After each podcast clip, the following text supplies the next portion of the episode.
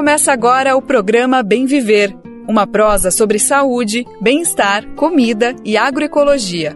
Produção Rádio Brasil de Fato.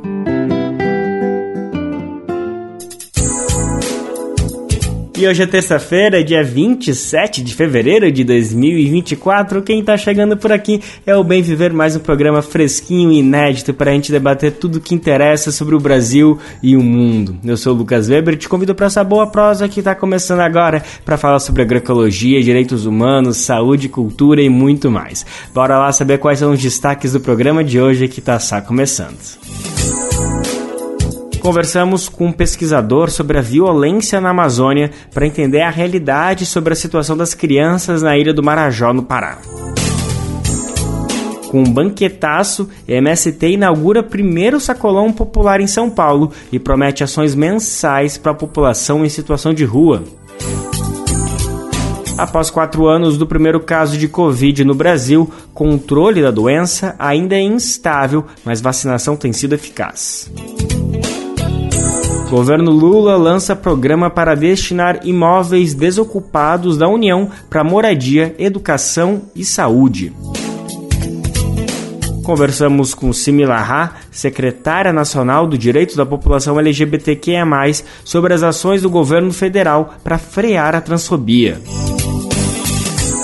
Esses são alguns, mas são vários os destaques do programa de hoje. Bora lá que tem muita coisa para falar. E a gente começa o programa de hoje falando de um assunto muito delicado, que é a exploração sexual de crianças e adolescentes, e também vamos falar um pouco sobre a Ilha do Marajó, no Pará, e entender as fake news que têm rolado sobre esse tema. Isso porque o assunto voltou ao debate nas redes sociais depois que uma cantora gospel, a Amy Rocha, falou sobre o tema em um reality show de música nesse mês. Muita gente compartilhou e se preocupou sinceramente com o tema, mas outras pessoas se aproveitaram da situação para fazer politicagem barata. Isso envolveu políticos e influenciadores da extrema direita.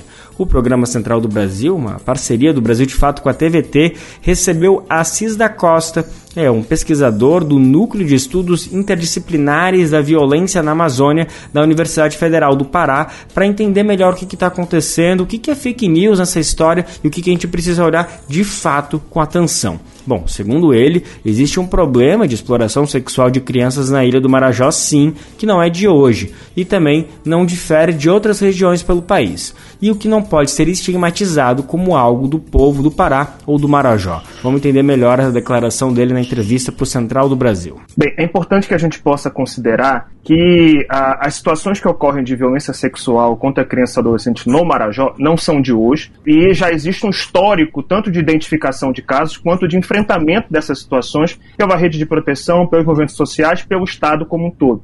É óbvio que né, nós temos ainda um déficit de, por exemplo, de subnotificação de casos, nós temos um déficit de enraizamento das políticas públicas, sobretudo aquelas que fazem enfrentamento de repressão né, a nível policial, de segurança pública, mas nós não podemos deixar é, com que essas informações que surgiram, por exemplo, na semana passada, primeiro, considerem que a, a população do Marejó normaliza essa violência, ou a violência sexual, ou outro tipo de violência. Isso é uma mentira, isso é algo errôneo. Segundo, generalizar isso como sendo uma situação que perpassa todas as crianças adolescentes no Marajó também é algo errôneo, também é algo que vem desconfigurar, estigmatizar essa população. E terceiro, né, considerar que existem causas históricas que, de certo modo, fomentam a reprodução tanto da desigualdade social quanto das violências, que precisam também ser enfrentadas de maneiras sérias, por exemplo, a situação fundiária no Marajó com relação a, ao déficit de titulação de territórios quilombolas, com relação a uma série de outras questões necessárias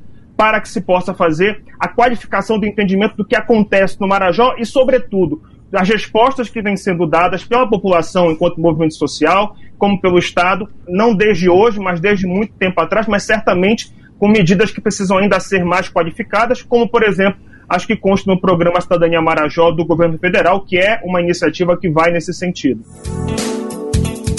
Assis da Costa destacou que desde 2019 grupos religiosos vêm se apropriando do tema e propondo respostas superficiais ao problema. O interesse nesse sentido, né, e desde 2019 você tem recorrentemente tanto a Damares quanto outras pessoas que se apropriam desse discurso é, de pânico moral e de desinformação através das redes sociais, produzindo justamente, primeiro, a, a, a uma interpretação é, generalizada e superficial dos fatores que ocasionam as violações de direitos das crianças e adolescentes no Marajó, né? E segundo, né, um processo de interpretação de que as, as soluções que possam vir para essa mudança são soluções que perpassam a privatização de certos direitos sociais, né, para que determinadas organizações possam atuar, é, por exemplo, promovendo educação, saúde, a, a distribuição de cestas básicas, né, e segundo, desqualificando, e sobretudo nos últimos meses, né, desqualificando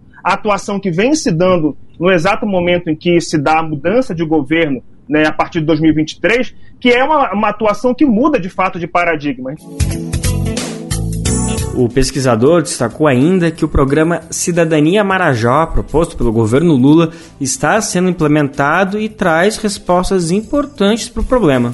A partir do programa Cidadania Marajó, né, você tem uma mudança de chave de compreensão de que deve se dar o protagonismo à população local para que elas achem as suas respostas e tenham fortalecimento das suas instituições e capacidade de intervenção. Então, é óbvio que existe uma, uma, uma perspectiva de se fazer o um enfrentamento dessa violência desde uma, uma, um olhar que, de certo modo, é, é, busca a ideia da salvação, um discurso salvacionista, né, apontando que os caminhos deveriam ser caminhos mais de individualizar os cenários ou, de certo modo, trazer outros agentes que não o Estado para responder às medidas que são necessárias de combate a essa situação. E mais, desqualificar ou desconsiderar tudo que foi feito antes, que vem sendo feito e que traz respostas sim, ainda que não sejam respostas mais ideais para que se possa fazer esse enfrentamento, não somente no Marajó, em todo o Brasil, porque de fato essa não é um, um desafio, isso não é um cenário que perpassa somente o Marajó, isso é um cenário que perpassa o Brasil como um todo e é preciso que se tenha uma certa atenção para que não se estigmatize a população do Marajó e para que se continue a fortalecer as políticas públicas que são necessárias né, para que de fato haja um enfrentamento qualificado tanto da violência sexual quanto das várias outras situações que promovem a desigualdade social no Marajó. Com certeza, o problema da exploração sexual de crianças e adolescentes é gravíssimo, mas não é com populismo nem com fake news que a gente vai resolver isso. Aqui no Bem Viver a gente vai seguir acompanhando esse tema, sempre ouvindo quem estuda e lida com ele com especialidade para buscar respostas sérias a essa situação tão terrível. Nessa segunda-feira, dia 26, se completam quatro anos da confirmação do primeiro caso de Covid-19 no Brasil. Pois é, como o tempo voa, né? Quem lembra disso? 26 de fevereiro de 2020 foi quando teve o primeiro caso de Covid no Brasil. Já se passaram quatro anos desde então. Bom, o país registrou mais de 38 milhões de casos e, como todo mundo lembra, mais de 700 mil mortes, mais de 710 mil para ser mais preciso. Ao mesmo tempo, a doença perdeu força com o avanço da vacinação, mas ainda está longe de ser considerada uma simples gripe, né? uma gripezinha, como algumas pessoas falaram, né? Com certeza você se lembra bem. Bom, vamos lembrar um pouquinho melhor o que, que foi a Covid, como ela segue atuando no Brasil? Quem vai explicar para a gente é Douglas Matos. Após quatro anos do primeiro caso de Covid-19 no Brasil, ainda não é possível identificar um padrão de comportamento da doença. Com a vacinação, os índices de contágio e morte diminuíram de forma drástica, bem como a gravidade da doença para a maioria da população. Mas ainda há a alta taxa de transmissão do vírus e a imprevisibilidade das mutações. A análise segue a conclusão do professor titular de Clínica Médica da Faculdade de Medicina da USP, Universidade de São Paulo, Paulo Lotufo, para quem ainda não há uma compreensão completa do comportamento da doença. A sensação agora é que, uh, como sempre, nós vamos ter aquelas pessoas que nem acontece também com qualquer doença, né? Ou as pessoas que tiverem já uma doença bem estabelecida, principalmente as cardiovasculares, têm uma chance maior uh, de risco. Isso acontece com a gripe, né? Isso acontece com, também com a gripe. Nesse sentido, a contínua formação e registro de dados são cruciais devido às transformações constantes, contribuindo para uma compreensão mais completa e eficiente na gestão do sistema de saúde. Isaac Schwarzalp, epidemiologista e cientista de dados da rede Análise Covid, também concorda que não há um padrão de comportamento do vírus. O pesquisador ainda vai mais longe. Não se sabe nem se será possível identificar algum tipo de padrão devido à alta taxa de transmissão do vírus.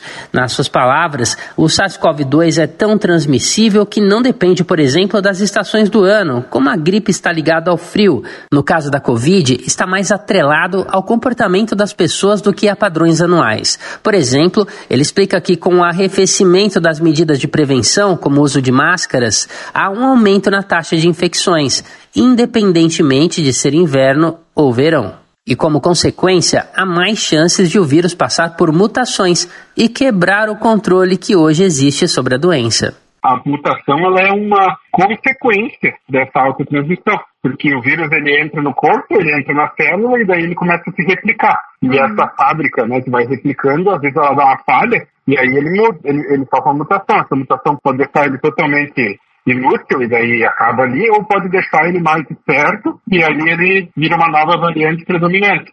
E é principalmente a partir desta explicação que Schwarzhaupt não consegue visualizar o estabelecimento de um padrão de comportamento da doença. Para isso acontecer, o vírus teria que perder esse poder de ter essa mutação, de mutar tanto, de criar tantas novas variantes, e a variante predominante que fica, ela teria que ser mais ou menos previsível que nem a influenza. A influenza normalmente é uma variante nova. Ó. Chegou a nova variante da influenza desse ano, essa aqui. Faz a vacina para ela, tem que sabe mais ou menos quando ela vai acontecer, e aí vem a nova variante, opa, agora é a desse ano. E a Covid é uma variante a cada a toda hora, né? Tem, uhum. tem uma. Então essa, essa alta taxa de mutação desse vírus é o que me faz crer que eu não consigo entregar previsibilidade, pelo menos nem no médio prazo se soma à característica de alta transmissibilidade do vírus a baixa cobertura vacinal, principalmente entre crianças. Os pesquisadores reforçam que a situação epidemiológica de hoje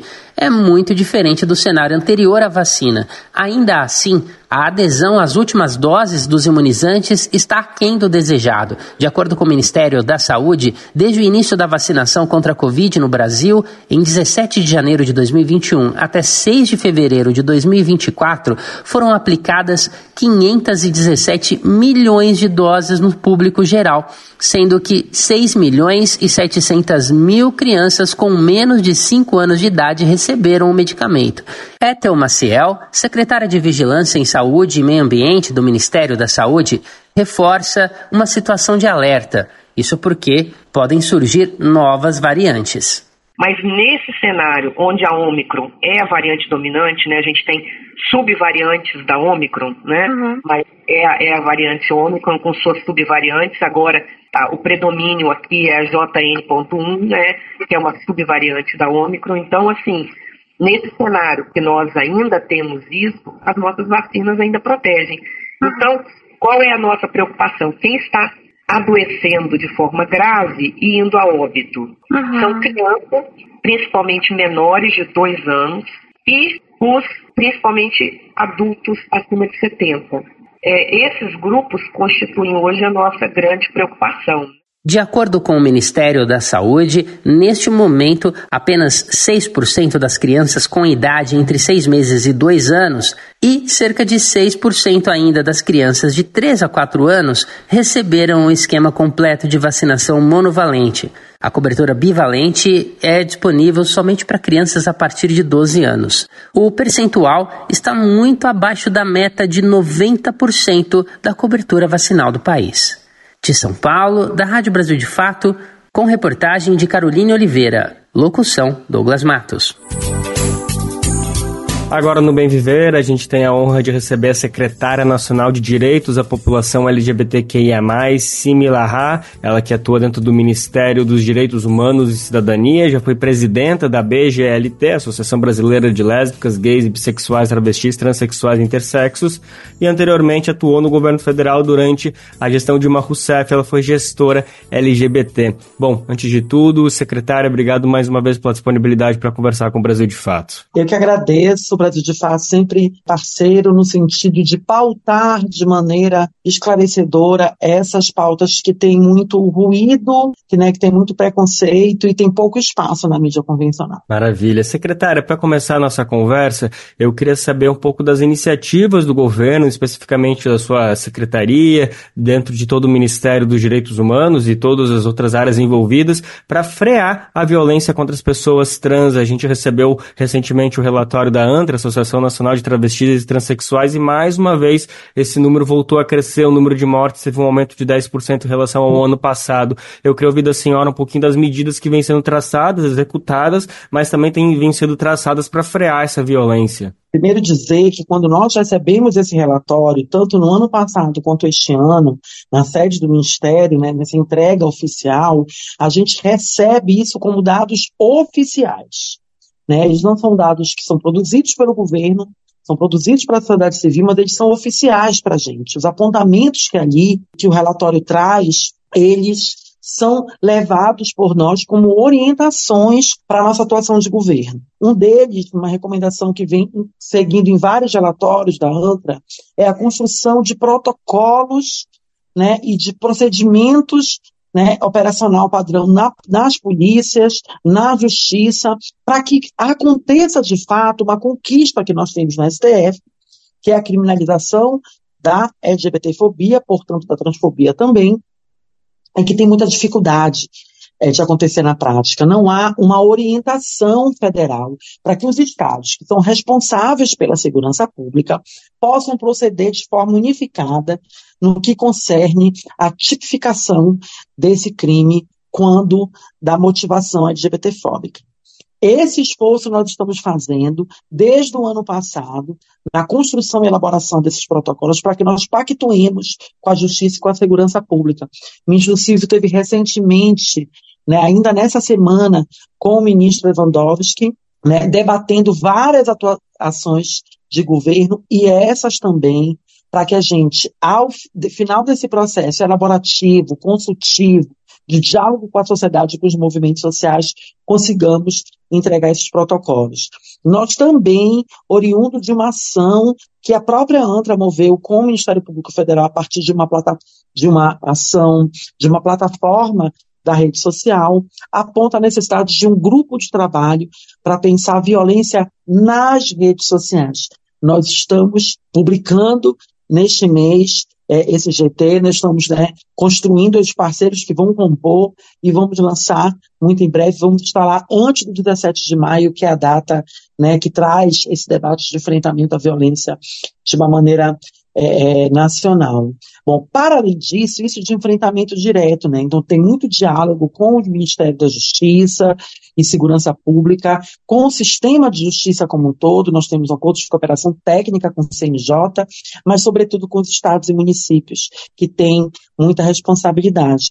Mas outras ações vêm no campo da prevenção. Uma nós lançamos ano passado, né, estamos é, no período de instalação, que é o projeto Acolher Mais, que pensa o acolhimento dessa população né, que vem aí do abandono familiar né, e que precisa ser acolhida, e o programa de trabalho digno e geração de renda que nós vamos lançar até maio, né, que é um programa que nós estamos construindo com o Ministério do Trabalho e a Organização Internacional do Trabalho. Maravilha, secretária. Bom, frente a todas essas medidas que algumas já estão sendo implantadas, outras ainda estão, né, como você disse, em vias de, eu queria saber se o Ministério, a Secretaria trabalha com uma meta, por exemplo, de pela primeira vez a gente vê uma redução desses números até o final do mandato, porque o que a gente vem vendo, acompanhando desses relatórios da ANTRA, é sistematicamente esses números aumentando.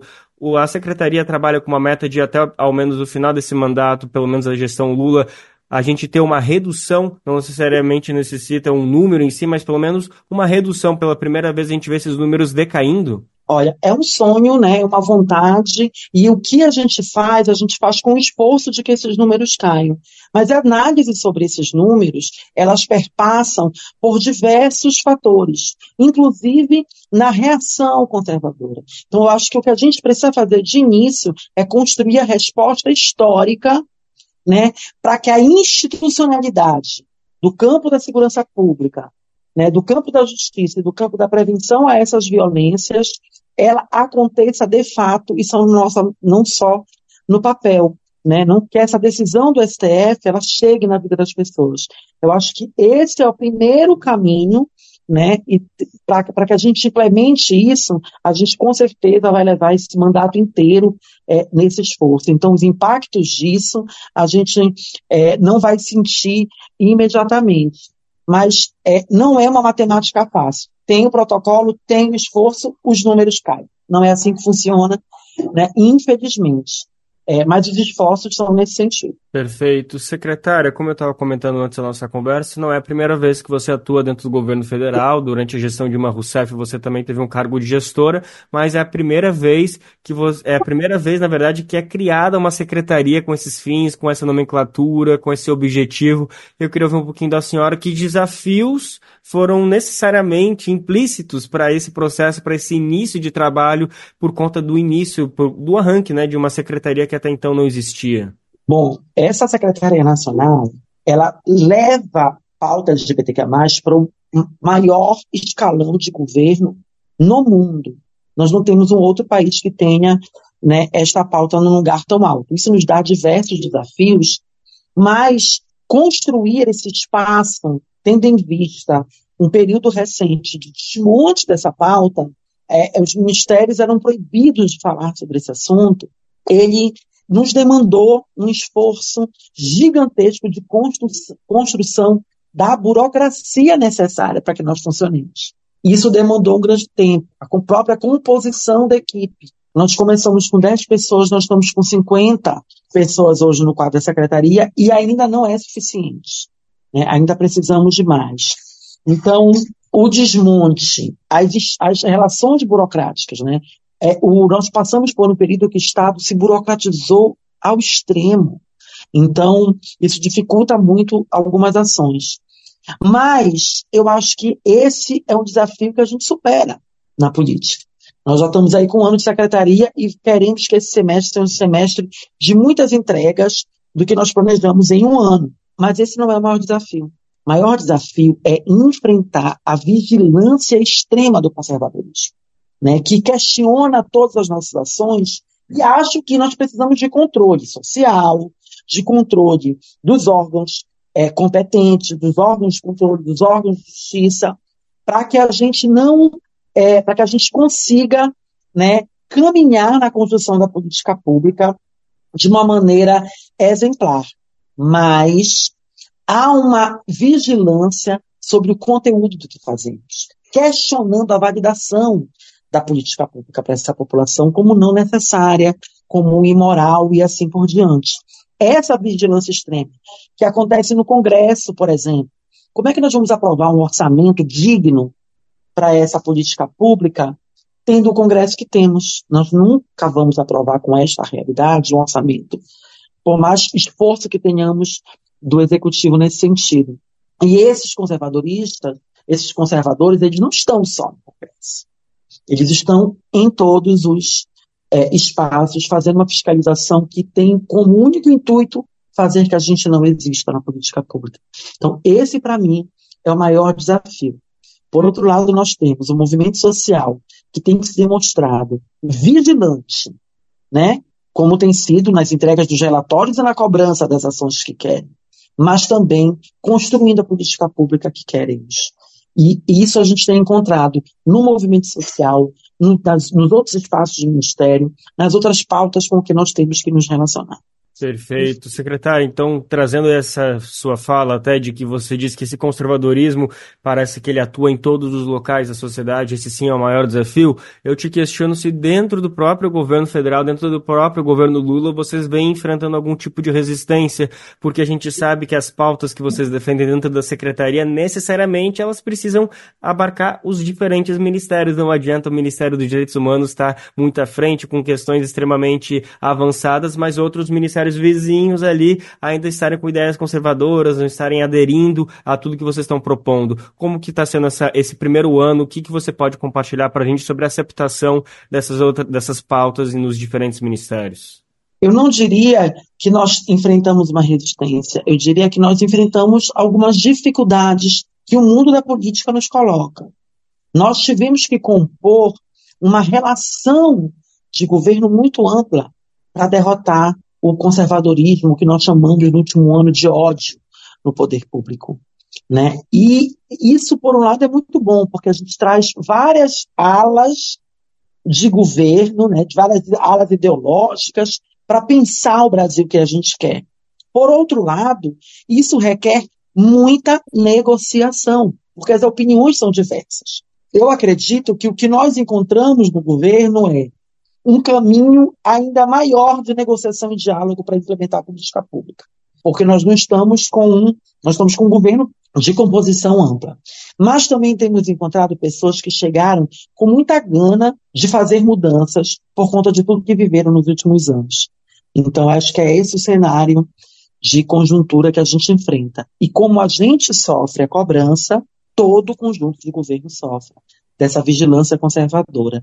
Então, isso requer que a gente tenha muito cuidado para que a gente consiga entregar políticas públicas com tamanha consistência que elas não sejam tão facilmente apagadas como no passado. Isso demanda de nós, né, às vezes, segurar a nossa ansiedade, sabendo que a gente vai ter etapas para a construção dessa política pública, que ela não vai ser tão séria quanto a gente imagina, mas ela com certeza vai ter maior empenho que nós podemos ter, nós vamos né, jogar na construção dessa política. Perfeito. Secretária, eu queria ouvir se vocês fizeram dentro aí do Ministério, dentro da sua secretaria, alguma avaliação sobre o Carnaval. A gente sabe que esse momento de festa, de muita celebração, mas também vem com episódios de violência e que atingem, sim, muito do público LGBTQIA+. De alguma maneira, houve algum tipo de monitoramento, alguma análise, enfim, queria ouvir um pouquinho da sua percepção sobre como foi esse último período de festas. Bom, esse último período, ele teve o retorno das campanhas de governo, né? não só dos direitos humanos, da saúde, saúde, né? De, a gente não tinha campanha, por exemplo, de prevenção em STIs há alguns anos. Então, foi o retorno dessa relação de prevenção no carnaval. Óbvio que isso vai trazer à tona várias denúncias que têm que nos guiar para o próximo período. Então, a gente ainda não fez os, todos os cruzamentos que a gente tem, né? A gente tem o Observa DH, que é uma plataforma que reúne dados da política pública, que tem que fazer cruzamento com os dados dos nossos canais, dos nossos canais de denúncia, mas eu posso te dizer é, uma percepção né, que eu tenho tido a partir da conversa com os entes nos estados. Por mais que a gente não tenha esses protocolos, a gente sentiu esse ano um preparo maior das ações que nós fizemos em parceria. Nós fizemos em parceria com, com alguns governos, né, ações é, de campanha no campo da prevenção à violência LGBTfóbica. É, e eu tenho tido um retorno de um melhor acolhimento da denúncia. Eu acho que isso já é uma sinalização. Mas, com certeza, quando a gente tem mais canal de denúncia e a gente tem campanha, a gente visibiliza a denúncia. Então, é, esse número de denúncias tem aumentado consideravelmente. Secretária, a senhora acabou de nomear aí o Observe DH, uma das iniciativas lançadas pelo Ministério ainda no ano passado, se não me engano, que trouxe números muito importantes sobre, enfim, não só a situação da população LGBTQIA+, no Brasil, mas a população em situação de rua, enfim, são diversos indicadores importantíssimos para formulação de políticas públicas, até para compreensão da população inteira de qual é a realidade do país. A senhora pode explicar um pouquinho mais dessa ferramenta e também se ela já está no nível desejado ou se tem novos passos, novos avanços planejados para esse ano, esse semestre? O Observa DH, ele é uma estratégia super importante para essas pautas que tratam essas populações que têm maior né, dificuldade de acesso por conta do preconceito e do estigma é, de chegar no seu acesso à cidadania. Por que, que eu digo isso? Porque o Observa DH ele é um observatório do próprio governo que diz, que olha para os dados de governo e diz: nós não temos informação suficiente sobre tal determinada população. Esta informação ainda não é desejada. Então, nós apontamos né, para os nossos parceiros de governo é, os caminhos a partir desse diagnóstico que o Observa DH nos traz. Ele traz dados de equipamentos de saúde, de equipamentos da assistência social, né? E, e ao olhar para esses dados, a gente vê aonde tem a informação, como melhorá-la, mas aonde não tem.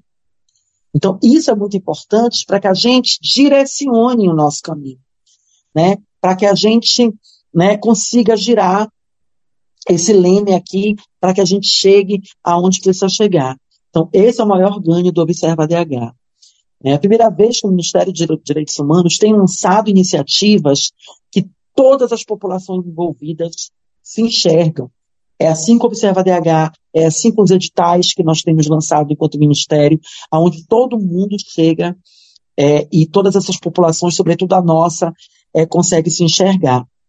Agora, nós da Secretaria, especificamente, temos também feito um exercício de elaboração de dados, de levantamento de indicadores que nós queremos entregar para o Observa DH para fazer um diálogo amplo no campo dos direitos humanos. Nós iniciamos um termo de, um acordo de cooperação técnica com o Instituto Matizes, que é um instituto que vem fazendo um índice de monitoramento LGBTQIA+, no Brasil, dialogando com, com as gestões, com os conselhos, com os equipamentos públicos no Brasil inteiro. O resultado disso nós queremos, né? Contribuir com o Observa DH nesse sentido de trazer informações da gestão própria LGBTQIA+, das casas de abrigo, dos centros de cidadania, das coordenações, dos conselhos.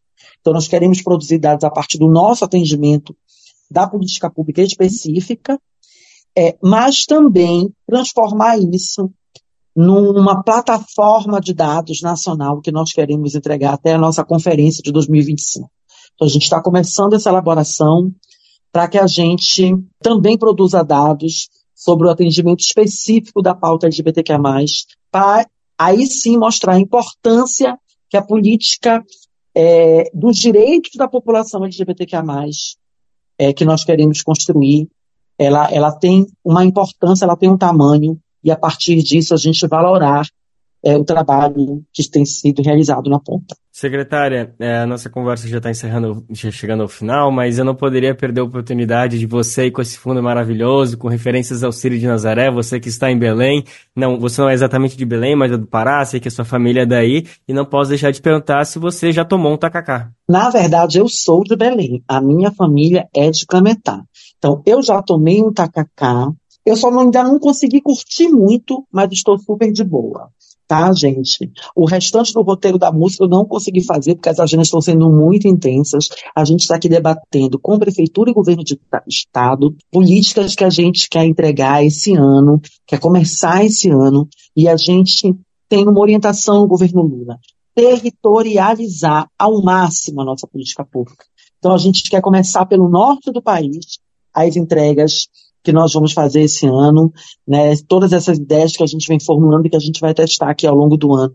Então, ainda nesse semestre, a gente volta aqui com o Brasil de Fato, já para, a partir do norte do país, o lugar de onde a gente, onde menos chega a política pública e que a gente tem né, jogado essa população para uma migração forçada, a gente possa reverter esse cenário na construção de políticas públicas importantes para essa população. Tá ótimo, então agradeço mais uma vez a disponibilidade, secretária. Obrigado por conversar com o Brasil de Fato. Um abraço enorme e aí me deu uma água na boca. Eu vou tomar mais um pouquinho de KKK, vocês me permitem, né? Pronto, vamos liberar logo a secretária. A gente acabou de conversar com Simila Ha, ela é secretária nacional de Direitos da População LGBTQIA+, ela atua dentro do Ministério dos Direitos Humanos e Cidadania, e a gente conversou agora sobre as políticas implementadas no ano anterior e também o que vem sendo planejado para esse ano.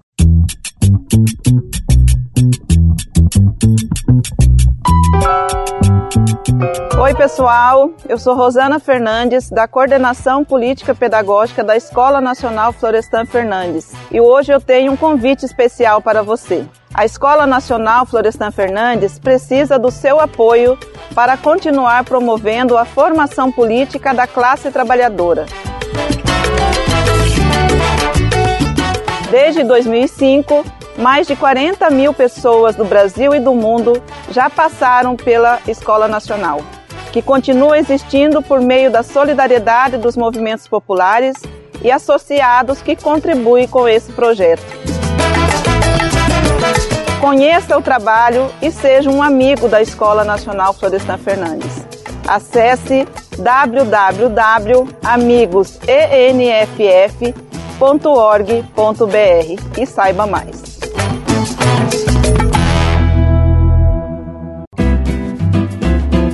Você está ouvindo o programa Bem Viver, uma prosa sobre saúde, bem-estar, comida e agroecologia.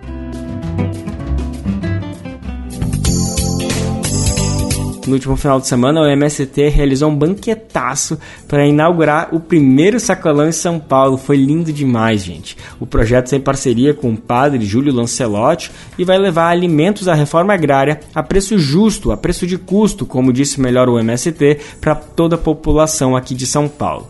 O nosso repórter Kaique Santos explica melhor como foi esse evento. O movimento dos trabalhadores rurais sem terra inaugurou o Sacolão Popular Irmão Pedro Betancourt, localizado no bairro Belenzinho, na zona leste da capital paulista.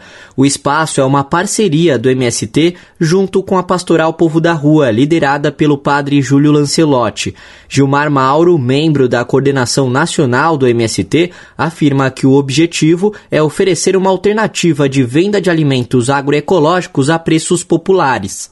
A ideia original é nós fazer dezenas de sacolões populares, principalmente nos lugares mais distantes do centro da de São Paulo e também no interior. Para quê? Para vincular produção dos assentamentos pelos agricultores quilombolas, indígenas, com o combate à fome, que é a miséria e a desnutrição. Segundo Mauro, um diferencial do espaço será a realização mensal de banquetaços para a população em situação de rua. Pelo menos uma vez por mês vai ter uma comida à mesa com o povo da rua. Banquetaço. Não basta só pegar uma limpa e entregar para alguém sentar no meio do gente quer sentar na mesa para resgatar a ideia de dignidade. Mais que isso, uma parte de alimentos vão ser distribuídos.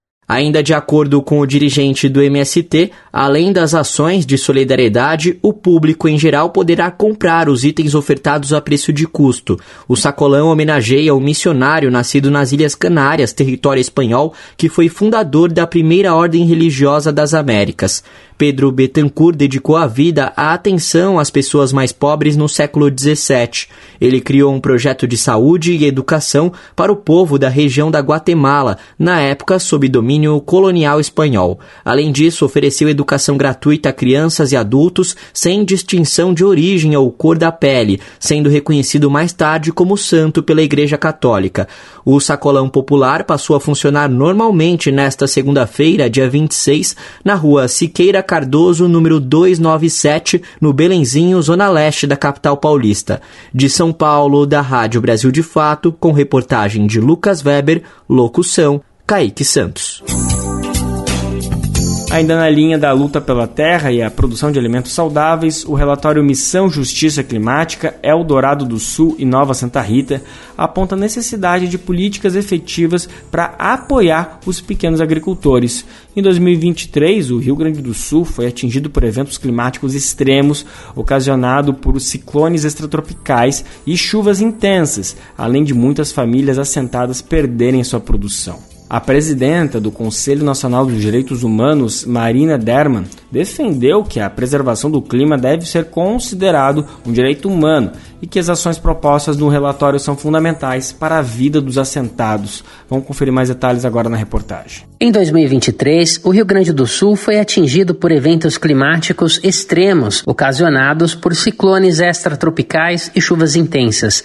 Um desses episódios aconteceu em novembro do ano passado e afetou direta ou indiretamente 700 mil pessoas e diversas comunidades. entre elas assentamentos da reforma agrária de Eldorado do Sul e Nova Santa Rita, que no dia 17 de dezembro receberam a visita de uma comissão do CDNH, que é o Conselho Nacional de Direitos Humanos. Na ocasião dos fortes temporais, os municípios visitados foram declarados em situação de emergência. Conforme explica a presidenta do Conselho, Marina Derman, essas visitas nas cooperativas de produção agroecológicas estão inseridas no projeto do CNDH de realizar missões sobre justiça climática, com o intuito de elaborar um diagnóstico nacional sobre os impactos das emergências climáticas na realização de direitos humanos. No Rio Grande do Sul, nós realizamos uma missão nos assentamentos da reforma agrária em Nova Santa Rita e Eldorado do Sul, e nós tivemos como foco, né, no debate desta missão da região sul, os impactos das emergências climáticas na garantia do direito humano alimentação adequada. Por conta dos eventos climáticos extremos que ocorreram naquela região no final do ano passado, ali no período entre novembro e dezembro, houve uma perda significativa na produção do arroz orgânico daqueles assentamentos, mas também das hortas que os assentados fazem que abastecem as feiras orgânicas na região metropolitana de Porto Alegre. Ainda de acordo com Marina, foi observado não apenas um impacto econômico aos produtores, mas também questões mais amplas, como a saúde. Como o abalo psicológico dos agricultores e agricultoras que veem o seu trabalho destruído pelas enxurradas, né, pelos eventos climáticos extremos. Além disso, né, foi detectado, não, não poderia deixar de ser, um impacto na alimentação da população com o desabastecimento, mas também com possíveis impactos no encarecimento de produtos da cesta básica, como o arroz. O relatório da Missão Justiça Climática Dourado do Sul e Nova Santa Rita, divulgado pelo CNDH, pontua que o painel intergovernamental do clima, o IPCC, em seus relatórios de expressão global, reconhece o efeito das alterações climáticas sobre a produção de alimentos, do mesmo modo que a FAO, da Organização das Nações Unidas, aponta o mesmo impacto na produção de alimentos. Marina Derman acredita que o documento também é um chamado para um despertar da população sobre a importância do tema e o impacto real do clima no presente e futuro da sociedade. O que a humanidade tem enfrentado nos últimos tempos, no último período, é resultado do uso insustentável dos recursos da natureza. São as ações humanas que estão provocando as alterações no nosso clima a ONU né, já se posicionou no sentido de que todas as pessoas, né, de todos os lugares do mundo, ela tem o direito de comer, de respirar e beber sem envenenar os seus corpos. E as mudanças climáticas ela interferem na garantia desses direitos humanos básicos. Durante a visita da missão, a coordenação do grupo gestor do arroz agroecológico abordou as condições no assentamento Integração Gaúcha de Eldorado do Sul, um dos mais atingidos pelas enchentes. De acordo com o grupo, a enchente de novembro do ano passado atingiu um patamar que até então não tinha sido registrado no município, assim como no assentamento, que tem mais de 34 anos. O relatório, através do caso da produção de arroz agroecológico e hortaliças dos assentados do MST, constatou que o direito humano à alimentação adequada é de fato impactado pelas mudanças climáticas. O documento pode ser conferido na versão online dessa reportagem no site do Brasil de Fato. Da Rádio Brasil de Fato, com reportagem de Fabiana Reinholz, em Porto Alegre, no Rio Grande do Sul. Locução: Douglas Matos. No Amapá, o garimpo ilegal dentro do Parque Nacional de Montanhas Tumucumaque, na região de Lourenço, cresceu 304%, sim, você ouviu bem, 304% entre 2022 e 2023. Em um ano teve esse salto. A área desmatada equivale a mais de 170 campos de futebol e os impactos na população e no meio ambiente são considerados severos. Segundo informações da Polícia Federal e do Ibama, o Amapá é uma das regiões alvo dos garimpeiros que foram expulsos de áreas como a terra indígena Yanomami. Vamos explicar melhor essa situação. Quem vai trazer as informações para a gente é Tatiane Alves, da Rádio Agência Nacional. A atividade garimpeira ilegal na região do Lourenço dentro do Parque Nacional Montanhas do Tumucumac, no Amapá, cresceu 304% em um ano, no período de 2022 a 2023. A área desmatada equivale a mais de 170 campos de futebol. Outra região ameaçada fica na zona rural de Calçoene, a 374 quilômetros da capital Macapá, onde foi observado por imagens de satélite um aumento de 174% da área afetada pela atividade garimpeira ilegal entre os anos de 2020 e 2023. A exploração tem devastado tanto novas áreas como o entorno de áreas antigas de garimpos. A região vem sendo explorada há mais de 130 anos, constituindo uma das mais antigas em atividade do Brasil. Os impactos relacionados ao aumento do garimpo ilegal na região do Lourenço são severos. Um deles é sobre a saúde da população ribeirinha. A exposição a mercúrio pode causar tremores, insônia, perda de memória, convulsões, surtos psicóticos e morte. Para obter um quilo de ouro, são utilizados 2,6 quilos de mercúrio. O coordenador do Programa de Gestão da Informação do IEPE Instituto de Pesquisa e Formação Indígena, Décio Iocota, explica que o uso do mercúrio na atividade garimpeira interfere diretamente na segurança alimentar na Amazônia, pois o peixe é uma das fontes de proteína da região. E infelizmente, através do consumo desse pescado, não só pelas comunidades do entorno, mas também das cidades, é, onde esse peixe vai parar, acaba contaminando a população em geral.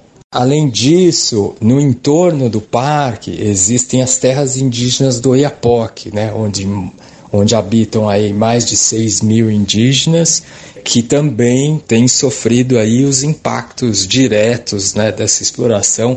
Iocota destaca que o risco é ainda maior para as gestantes, por causa dos danos neurológicos que pode causar aos bebês. É, os grupos aí de risco são as crianças e as mulheres grávidas, nos dois casos onde o feto ou as crianças estão desenvolvendo o seu sistema nervoso, e infelizmente o mercúrio tem esse efeito sobre o, uh, o sistema nervoso central, que pode levar, infelizmente, em casos mais graves, até a morte. Em casos mais leves, você pode começar a ter sintomas relacionados ao sistema nervoso, como problemas motores, né, de equilíbrio, de raciocínio e que também afetam a população em geral.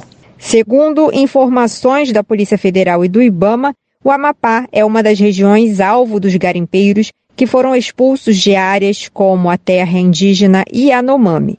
Estima-se que cerca de 20 mil garimpeiros tenham sido retirados desde o início das operações em janeiro de 2023. Da Rádio Nacional no Rio de Janeiro, Tatiana Alves.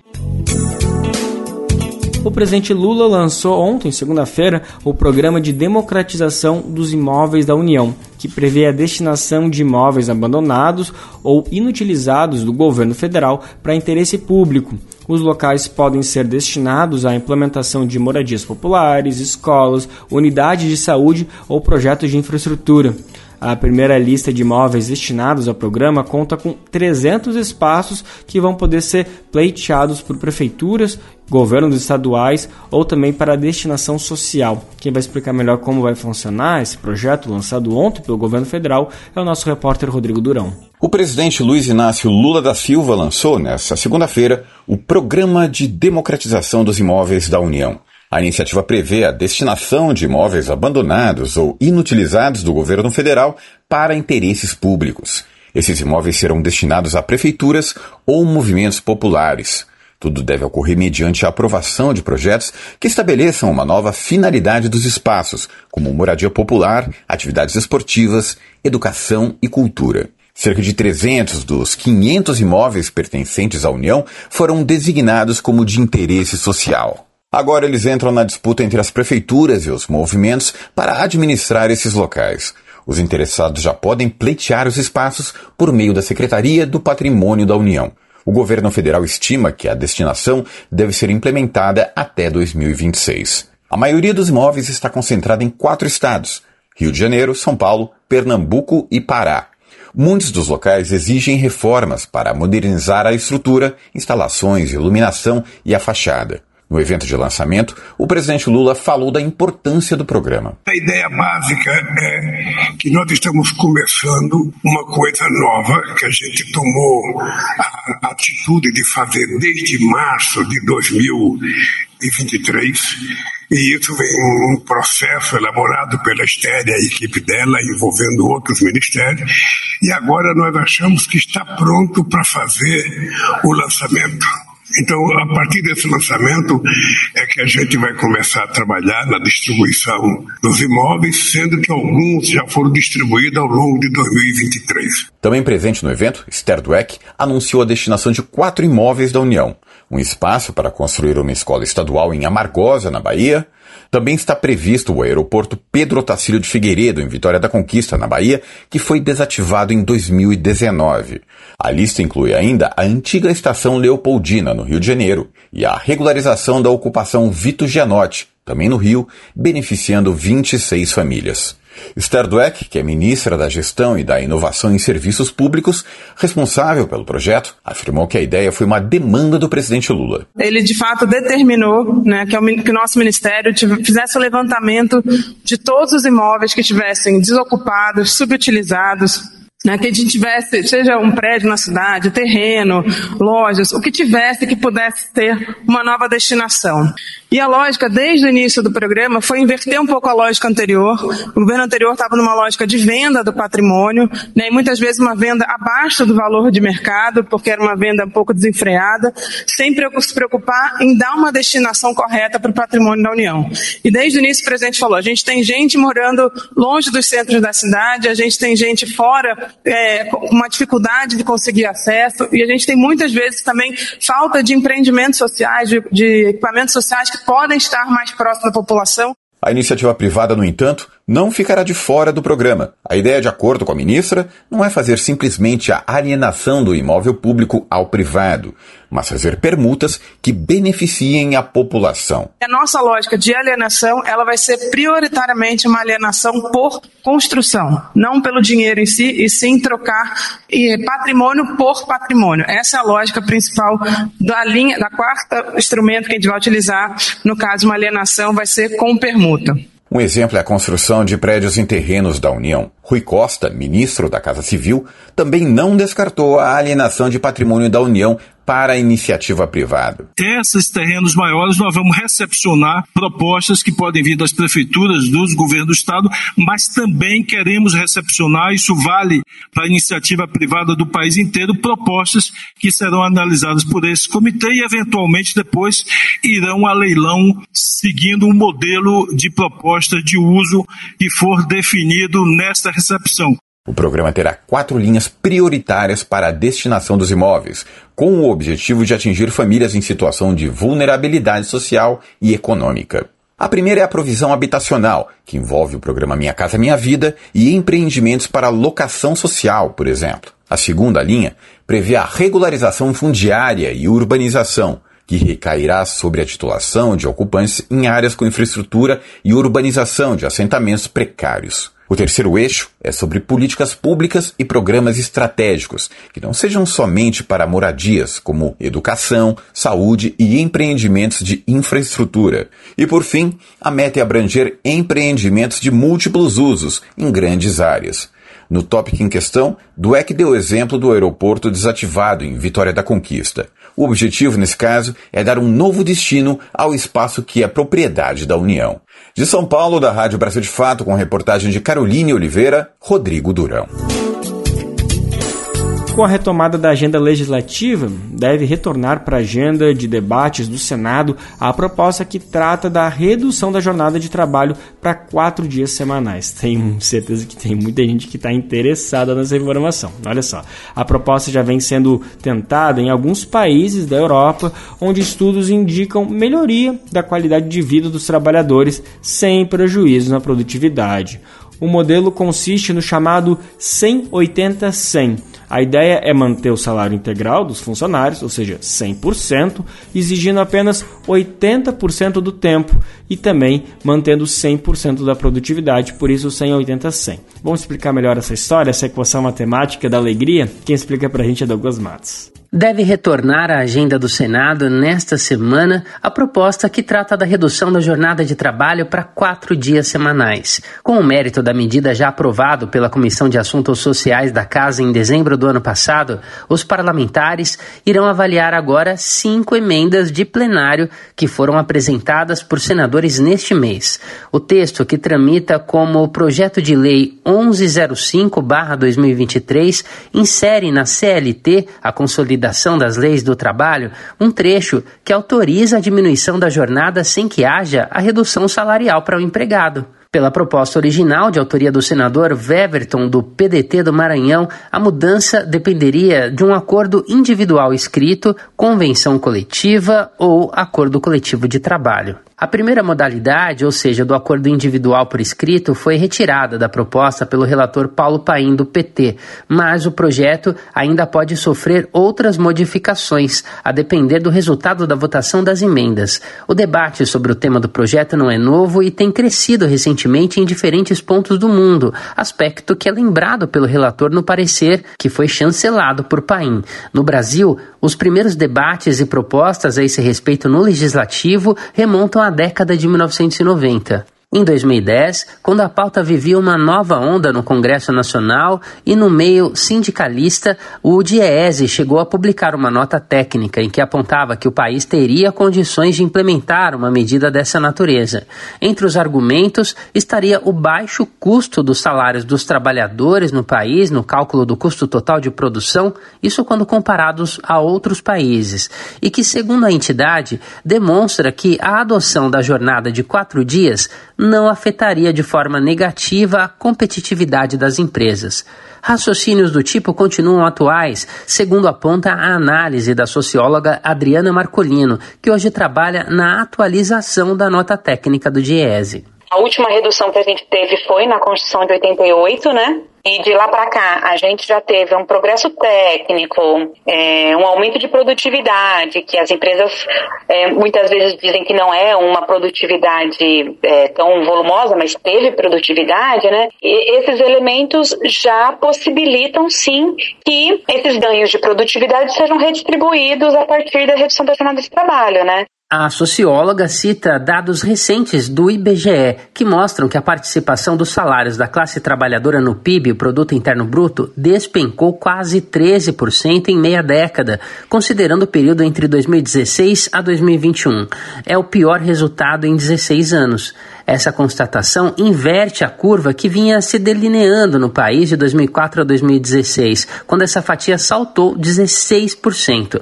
Enquanto a força dos salários vem se reduzindo na soma de todas as riquezas produzidas no país entre 2016 e 2021, Adriana lembra que o excedente operacional bruto das empresas, diretamente ligado ao volume de lucros, cresceu 16% no mesmo período. Se a gente não tem um aumento salarial consistente e não tem uma redução de jornada de trabalho, significa que todos esses ganhos de produtividade estão sendo incorporados pelo capital, né? É, então eu acho que é mais do que é, urgente reduzir a jornada de trabalho sem a redução de salários porque isso tem base técnica, né? Tem base é, na, nos ganhos de produtividade para que ocorra, né? Os lucros, o capital tem se apropriado dos lucros e isso não tem sido repartido com os trabalhadores, seja através de salários, como em ponto matéria, seja a partir da redução da jornada de trabalho, que também é uma forma de redistribuição disso, né? Figuras como a do ministro do Trabalho, Luiz Marinho, já defenderam publicamente a pauta. Um projeto piloto vem sendo executado pela organização Four Day Week Brasil, representante da Four Day Week Global no país, que acompanha hoje 22 empresas que aderiram à ideia. As instituições participantes passaram o último trimestre de 2023 se adaptando para iniciarem os testes neste ano. O modelo consiste no chamado 100-80-100 que tem a ideia de manter o salário integral dos funcionários, ou seja, 100%, exigindo apenas 80% do tempo antes investido no trabalho e garantindo também 100% da produtividade. Segundo a entidade, resultados preliminares já indicam ganhos como o aumento da assiduidade, melhora da saúde mental dos funcionários, entre outros fatores. O saldo repete uma tendência já observada em outros países. No Reino Unido, por exemplo, um teste feito no ano passado com 61 empresas mostrou que 39% dos trabalhadores passaram a se sentir menos estressados após a mudança. 79% relataram redução de sintomas da síndrome de burnout, um mal desencadeado por excesso de trabalho, e 54% notaram mais facilidade para administrar a vida pessoal e profissional ao mesmo tempo da Rádio Brasil de Fato, com reportagem de Cristiane Sampaio em Brasília. Locução: Douglas Matos. E assim a edição do Bem Viver de hoje, dessa terça-feira, fica por aqui, mas a gente está de volta sim ou sim amanhã, quarta-feira, com mais uma edição do nosso programa, que você pode conferir na Rádio Brasil Atual, a nossa parceira RBA 98,9 FM, isso aqui em São Paulo, mas para o mundo inteiro a gente chega por meio da radiobrasildefato.com.br, a nossa rádio web. O programa vai ao ar em diversas rádios pelo país e a lista completa de emissoras que retransmitem Bem Viver você encontra no nosso site, na matéria de divulgação diária do programa. Aqui a gente aproveita para agradecer esses veículos por estarem com a gente. E lembra que o Bem Ver também fica disponível como podcast no Spotify, Deezer, iTunes e Google Podcast. A apresentação deste programa foi de Lucas Weber. Roteiro de Rodrigo Gomes, edição e produção de Daniel Amir, Douglas Matos e Mariana Lemos. Trabalhos técnicos de Lua Gatinone, Edilson Oliveira, André Paroche. Coordenação de Rádio e TV Moniz Ravena. Diretora de programas de áudio Camila Salmazo. Direção executiva Nina Fidelis. Apoio toda a equipe de jornalismo do Brasil de Fato. Você ouviu o programa Bem Viver, uma prosa sobre saúde, bem-estar, comida e agroecologia. Produção Rádio Brasil de Fato.